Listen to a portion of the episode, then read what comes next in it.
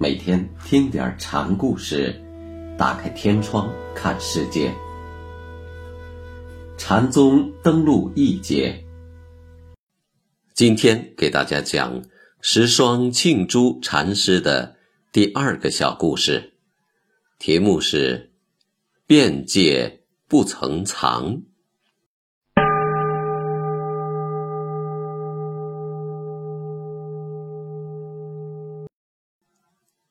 师傅去世之后，庆珠离开了道无山，并没有马上找个山寺住下来，而是混迹世俗，在长沙浏阳的陶家坊过着普通人的生活。当时这一代的人谁也不知道他是位禅僧。后来从东山良价禅师那里来了一位僧人。庆珠就问他：“洞山和尚有什么言语仕途呢？”僧人说：“结下完毕，上堂开法时说，秋初夏末，兄弟们或东或西，只需向万里没寸草的地方去。”过了半天，又说：“万里没寸草的地方是哪里？”庆珠就问僧人：“有人说得上来吗？”“没有。”僧答。“为什么不说？出门便是草呢？”庆珠说。僧人回去之后，便把在陶家坊与这位俗人讲的话告诉了洞山。洞山一听，便说。这是一千五百人的善知才能说出来的话呀！洞山的影响在当时很大。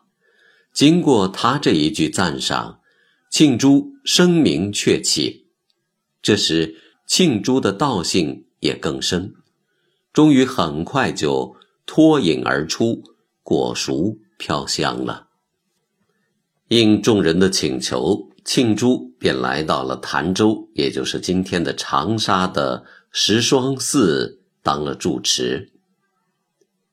上堂开法时，僧人问：“什么是祖师西来意？”空中一片石。石双答：“僧人礼拜。”会吗？庆珠问：“不会。”僧人答。幸亏你不会，要会的话，看我不打破你的头。石双说：“空中一片石头是不可解的，说懂那也是自作聪明。僧的老实是他免了棒子击头。”僧人又问：“什么是和尚的本分事？你见过石头？”你见过石头曾出过汗吗？庆珠反问。到这里怎么却什么也说不得了呢？僧人疑惑的自语。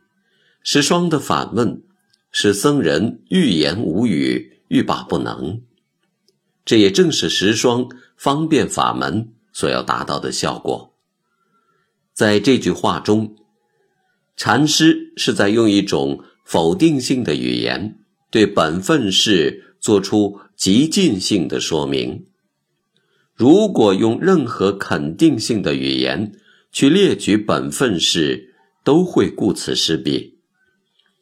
当你说出任何一件本分事时，你都会因对其本分事的可能性的失故而无意的否定。就说石头，你可以说石头能这样，能那样。但石头到底有多少种可能，其实是不可穷尽的。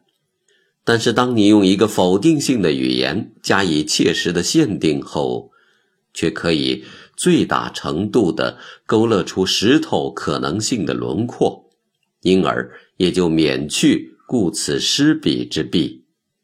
僧人自觉说到此处无话可说，实际上正是因为这种否定。对本分事做出了最完满的肯定。僧人在听过了禅师对本分事的说明后，又问：“真身还去世吗？”真身就是法身，也就是有形身体的形上本体，不出世。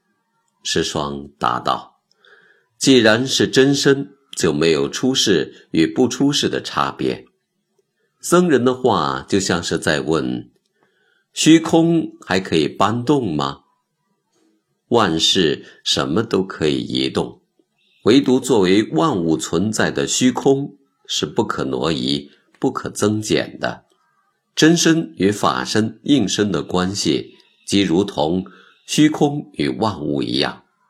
真身的不出世，乃是因为无事可出。有一次，禅师在方丈里坐禅。一位僧人在窗外问：“咫尺之间，为什么不见师傅的颜面？”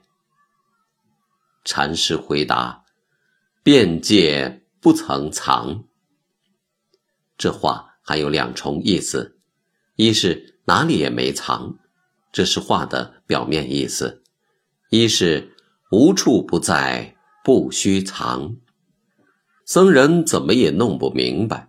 我问他为什么见不到禅师的面，他却说不曾藏过，于是便去请教雪峰禅师。辩界不曾藏的旨意是什么呢？什么处不是石霜呢？